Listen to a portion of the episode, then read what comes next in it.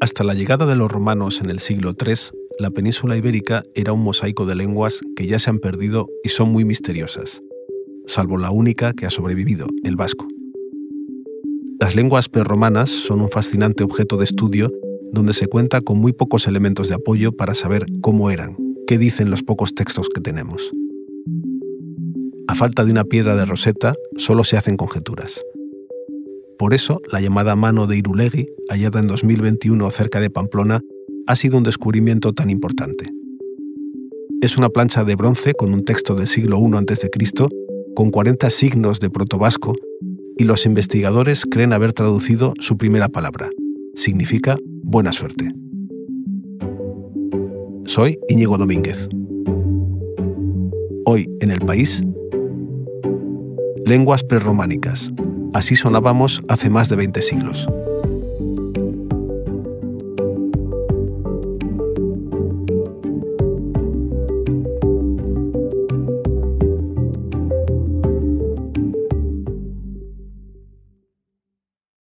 Hola Vicente. Hola Íñigo. Vicente Olaya es redactor del País, especializado en arqueología, patrimonio cultural e historia. Vicente, ¿cuántas lenguas prerrománicas conocemos? Pues los grandes, eh, los cinco grandes idiomas que se hablaban en, la península cuando los romanos eh, llegan por primera vez eh, a la península en el 218, pues eran cinco: el lusitano, el celtíbero, el íbero, el protovasco y el tartésico. Nuestro conocimiento de las lenguas antiguas de la península ibérica pues viene dado fundamentalmente por los textos que dejaron escritos. Eso significa que solamente aquellas lenguas que fueron puestas por escrito podemos situarlas en el mapa y además podemos conocer algo de ellas. Pues eh, no todos los pueblos de Europa y tampoco todos los pueblos de la península eh, sabían escribir. Por ejemplo, los celtas eh, prácticamente no sabían. Vicente, para no perdernos en este fascinante mundo tan, tan remoto, ¿de qué época estamos hablando? Bueno, nos tenemos que remontar al siglo VIII antes de, de Cristo para empezar a conocer los primeros símbolos, que son los símbolos que copian los tartésicos de, los fenicios. Lo que es muy importante, incluso curioso, es que este sistema de, escritura creado, como he dicho antes, en el siglo VIII antes de Cristo y en ese territorio, será el origen de todos los sistemas de escritura que existen en la península ibérica. Por ponerlo claro, nosotros tenemos un alfabeto, igual que los alemanes, igual que los suecos. Es exactamente el mismo, pero hay símbolos, hay signos que son diferentes. Ellos no tienen la ñ y nosotros tenemos la S doble, por ejemplo. Y todo viene de, esas lenguas primitivas originales que había en la península ibérica. Eso es.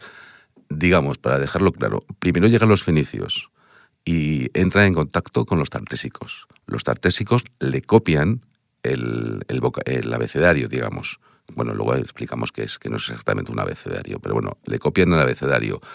Y los íberos se lo copian a los tartésicos y los celtíberos se lo copian a los íberos. Todos lo que hacen es mm, ajustar esas letras a los sonidos de su, eh, de su idioma. Es decir, todos escribían igual, igual que nosotros escribimos en alemán, que las mismas letras que los alemanes, pero hay letras que ellos tienen y nosotros no. Vicente, ¿es mucho pedir que me expliques una por una eh, estas lenguas? Bueno, yo, lo intento. Vamos a ver. La primera, la más antigua, la tartésica. Para que la gente se sitúe, estaría en, el, en lo que es ahora mismo Huelva, el sur de Portugal. Es la lengua original, entre comillas, que hablábamos los, los, los íberos, voy a, iba a decir los españoles, pero los, los íberos, ¿vale? Y esa lengua eh, eh, se llama tartésica y hay muy poquitas palabras conocidas, pero porque no se encuentran restos materiales. Hay algunas que se han encontrado en, el mar, en, Huelva, en los, en los puertos, pero más, más, más allá de 100 palabras no conocemos. Eh, yo creo que es mejor que nos lo cuente Javier Velaza, que es el catedrático de lingüística de la Universidad Autónoma de Barcelona. Es filólogo, es poeta, es escritor, es lo más, no hay nadie que sepa más que él. De esa lengua conocemos aproximadamente un centenar de inscripciones sobre piedra, que entendemos que son estelas funerarias, aunque en realidad su auténtica función es discutida. Y ah, de esa lengua conocemos muy poca cosa, porque en realidad se trata de una lengua muy enigmática. Y desgraciadamente no podemos traducir en absoluto sus textos. No podemos traducir sus textos, eh, dice Javier Velaza, pero ¿podemos saber cómo sonaba esta lengua? Sí, sin duda sabemos cómo sonaban, pero es muy complicado eh, saberlo con exactitud. Digamos que un niño hispanohablante, si lee el vocabulario, eh, un abecedario, diría A, B, C, D, E. Pero un niño tartésico diría A, B, B, Bo, Bu, C, C, Zo, Zu, Da, De, Di, Du, F, G, H. Es una mezcla entre mm, sílabas y letras. Es lo que le llaman silabario. Es algo complicado, pero mira, mejor que nadie nos lo cuenta Velaza. El sistema gráfico no permite marcar solamente una D, ha de marcar o da, o de, o di, o do, o du. No permite marcar solamente una K, sino que ha de marcar K, que, ki, ko o ku. Nosotros, por desgracia, no sabemos qué es lo que escribían para marcar la K sola o la T sola. Por lo tanto, no podía marcar la oposición entre la K y la G, entre la T y la D, entre la P y la B. Y utilizaba solamente un signo para K o Ga, para Ta o Da y para Pa o Ba. Es decir, que ante la misma palabra escrita podría haber varias formas de ser leída porque no sabemos cuál es la pronunciación. Yo que llevo tiempo intentando entender esto, pues sigo sin enterarme bien, porque es muy complicado. Pero vamos a ver, que nos lo explique Velazo otra vez. Imaginemos una secuencia que sea eh, petaca, ¿no? Pues detrás de una secuencia petaca podría haber petaca, pero podría haber bedaga, pero también podría haber petac o bedag, o podría haber cualquiera de esas combinaciones. Es decir, estamos delante de un sistema gráfico poco adecuado para marcar la posible realidad fonética de la lengua. La siguiente lengua que nos encontramos es la ibérica. Cuéntame un poco más.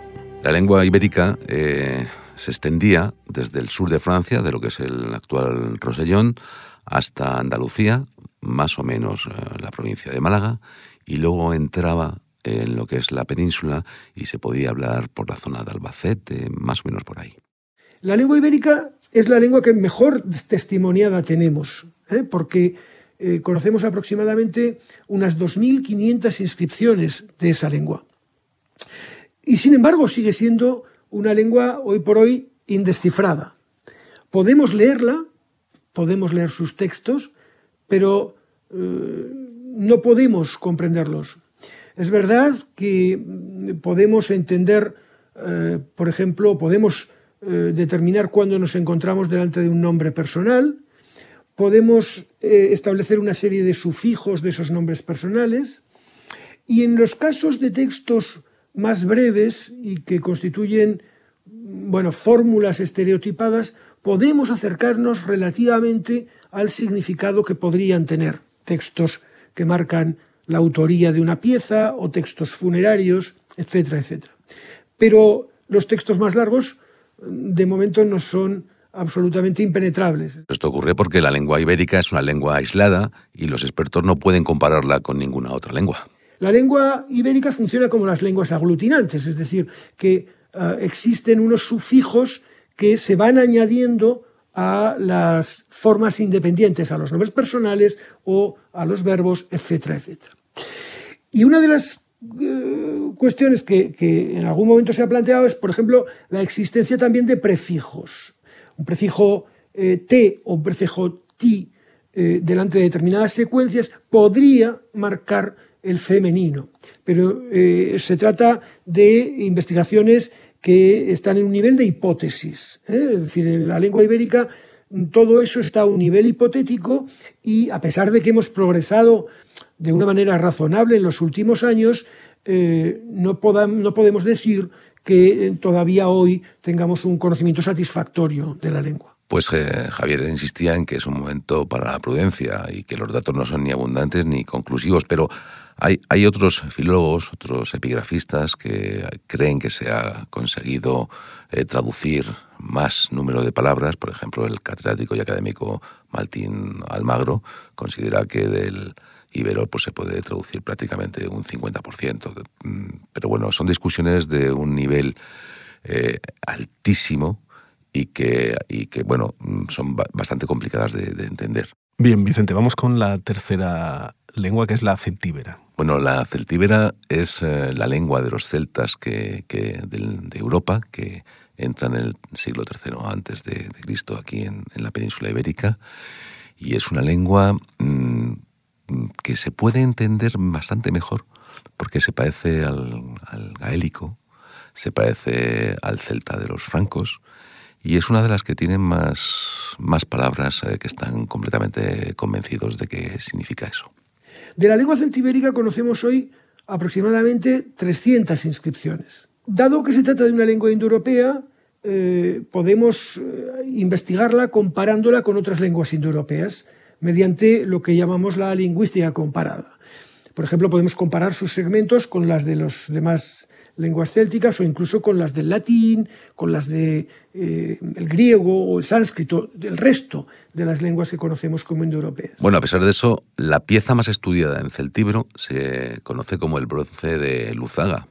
Se encontró en esa población, en, la zona de Soria. Y esa pieza hace 80 años que desapareció. Se estudió en el siglo XIX, se estudió en el XX, pero no se ha estudiado en el 21, que sería muy importante. Además tiene unos agujeritos que eran para colgar en, la pared y que como anécdota te contaré que el que la compró, bueno, el que, el que la consiguió, la utilizaba como colador en su casa. Y esa pieza se sabe que está en manos de una familia conocida y la academia e importantes eh, arqueólogos han intentado que por lo menos la muestre para, verla, pero de momento mm, no quiere. Bueno, pues desde aquí hacemos un llamamiento a esta familia, si nos está oyendo, para que por favor que deje de investigarlo, porque eh, a todos nos interesaría mucho saber qué dice exactamente eh, con lo que sabemos hoy, ¿no? Bueno, eh, ha habido varias hipótesis a lo largo de 100 años.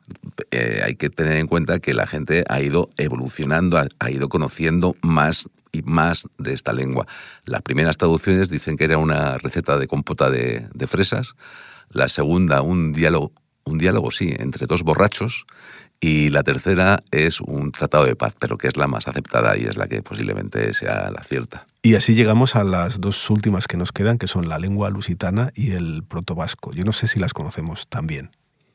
Son las minoritarias. La lusitana, bueno, la que hablaba Viriato, digamos, es la que se hablaba en la zona de mm, Portugal, Extremadura, más o, más o menos, ¿vale? Es celta puro, es el celta de los primeros celtas que vienen, que luego se los comen los celtíberos, digamos, ¿vale? Y luego tenemos la otra lengua, que es el protovasco, para entender protovasco hay que entender que protovasco es como el latín al castellano. No es la misma lengua, pero se parece bastante. Y lo que se ha producido es el descubrimiento de una mano de, bronce con 40 signos y Velaza y Gorresategui, que es el catedrático de lingüística de indoeuropea, pues han conseguido traducir la primera palabra. Y la primera palabra es buena suerte. Y ahí, ah, aunque hasta hace pocos años no conocíamos eh, prácticamente ninguna inscripción, ahora sí que eh, hemos tenido algunos hallazgos importantes, como probablemente bueno, el mosaico de Andelo, mm, algunas monedas que conocíamos desde antiguo, y desde luego el último hallazgo es la eh, mano de Irulegui, que mm, empiezan a hablarnos de que los vascones eh, en algún momento de su historia también adquirieron la escritura, probablemente a partir del sistema gráfico de los iberos, para escribir su propia lengua. Esa lengua es una lengua que probablemente está mm, relacionada con la lengua de los aquitanos y de alguna manera también, eso está todavía bajo estudio, con em, la lengua vasca que conocemos históricamente. Vicente, esto nos lleva a, hablar del, vasco, eh, que es un tema apasionante. ¿no? El vasco en realidad, ¿dónde se hablaba originalmente? Bueno, pues ese es el gran tema de, polémica, porque además se juntan los lingüistas eh, con, con, la política. Pero el vasco, según los lingüistas, se hablaba en una zona que iría desde Jaca hasta Navarra. Ese es el vasco, de, el protovasco. No, no hay que confundir tampoco con el euskera, que todo esto al final es, un verdadero lío, ¿no? Es como confundir, el, castellano con el latín, ¿no? Pero bueno, pongamos, le, vamos a llamar vascónico o protovasco. Y esa lengua se mantiene ahí en conexión por el oeste con el celta, porque en lo que hoy en día es Euskadi, ahí hablaban celta, no hablaban vasco, y en conexión por el este con el íbero.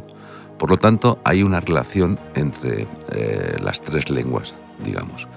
Y esas, eh, esas lenguas, eh, el protovasco, fundamentalmente, no llega al actual Euskadi hasta la Edad Media. Los primeros textos que hay en vasco son del siglo XII o XIII. Digamos que los vascos lo que hacen es asumir la lengua de los navarros, entre todo esto entre comillas, claro, porque ni uno era vasco ni otros eran navarros. Es como decir que los numantinos eran españoles. Es todo bastante absurdo. Vicente, por lo que has dicho, que en este caso ¿no? el protovasco confinaba con otras lenguas eh, muy próximas, me imagino el, el, mapa de las lenguas antes de la llegada de los romanos como un gran mosaico de burbujas de lenguas distintas, ¿no? pero se entendían entre ellos porque, claro, estaban obligados a relacionarse estaban muy obligados a relacionarse por, por cuestiones militares, de defensa, por ejemplo, por cuestiones eh, comerciales, y la gran mayoría de los que tenían esas relaciones, que eran pues, los comerciantes o los guerreros, eran bilingües, eran capaces de poder hablar con un pueblo eh, alejado muchos cientos de kilómetros, pues si, si ibas a hacer transhumancia, que existía desde el norte al sur, para, mm, para que tus ovejas eh, pudiesen eh, comer los pastos del sur, pues había que llegar a un acuerdo. Y la única manera de llegar a un acuerdo era hablando. Ten en cuenta que a mí me parece una historia maravillosa, aunque estamos viviendo unos tiempos muy duros con la guerra de Ucrania, que todo esto viene de la zona justamente entre Ucrania y lo que es Rusia. Ahí se producen las grandes migraciones y esas migraciones hacia el norte lingüísticamente forman lo que son las lenguas eh, germánicas. Y hacia el oeste, pues lo que son las lenguas eh, célticas, lo que es el galo, lo que es el celtíbero, lo que es el gaélico. Eh, al final todos venimos del mismo sitio, de las lenguas indoeuropeas. ¿Y cómo desaparecieron todas estas lenguas? Imagino que no fue de repente. ¿Qué ha pasado con ellas? Pues es una de las grandes incógnitas. Es verdad que quedan, aunque no lo sepamos, o la mayoría de la gente no lo sepa, hay muchas palabras de español que proceden del íbero. Por ejemplo, arroyo es una palabra íbera. Eh, la palabra guerra es una palabra eh, celta, eh, war o guerre en diversos otros idiomas.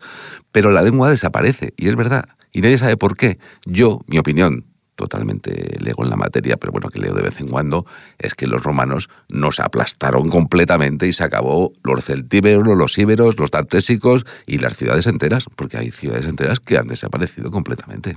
Parece que tenemos algunos textos donde, eh, bueno, en época un poco más tardía, quizás hasta el siglo II, eh, las lenguas eh, pudieron ser todavía de uso, quizás de uso más reducido, más familiar, ¿no? porque evidentemente el latín eh, pues acabó eh, enseñoreándose de toda la de toda la península ibérica, salvo el caso evidente de la lengua vasca, ¿no? que es una lengua que permaneció. Eh, quizás una de las grandes incógnitas es explicar el por qué permaneció esa lengua y las otras se perdieron. ¿no?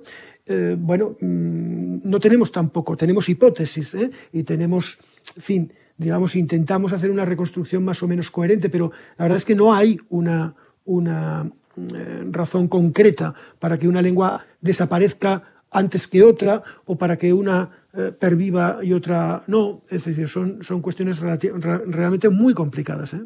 Quizás la última desaparición de una lengua que conocemos es la, la desaparición del dálmata, ¿no? que sucedió ya en el siglo XX cuando murió su último hablante, eh, un señor que se llamaba Antonio Udina y que con su muerte eh, bueno, se llevó consigo eh, la lengua. ¿no? Para quienes creemos que las lenguas son una de las grandes riquezas del ser humano, una pérdida de lengua como la del dálmata o como cualquier otra supone una tristeza extraordinaria. Creo que entre las cosas realmente eh, a proteger por parte de nuestras culturas modernas, eh, las lenguas son eh, los tesoros más importantes. Vicente, después de todo esto que hemos escuchado, ¿tú eres capaz de decirme algo en íbero, por ejemplo? no me agarré. Yo de íbero no sé nada, me sé una palabra nada más, que es equin, que es hacer.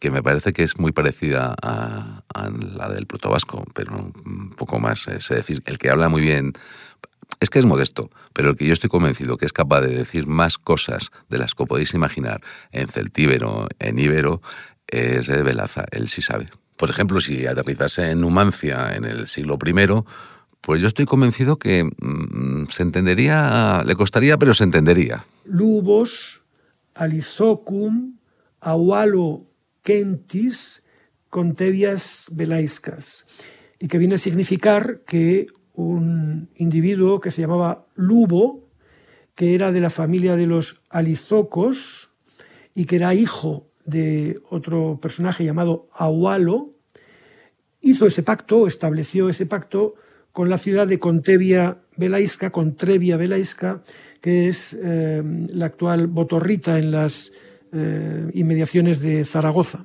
Más o menos así sonaría un texto celtibérico. Bueno, Vicente, ¿me dices algo en una lengua rara, así, para despedirnos? Bueno, rara, en protovasco, que es la única palabra que me sé, sorioneku, que significa buena suerte. Bueno, pues buena suerte a ti también y muchas gracias. A ti. Este episodio lo ha realizado Jimena Marcos. La grabación en estudio es de Camilo Iriarte y el diseño de sonido de Nacho Taboada. La edición es de Ana Rivera y la dirección de Silvia Cruz La Peña. Yo soy Íñigo Domínguez. Esto ha sido Hoy en el País. De lunes a viernes volvemos con más historias. Gracias por escuchar.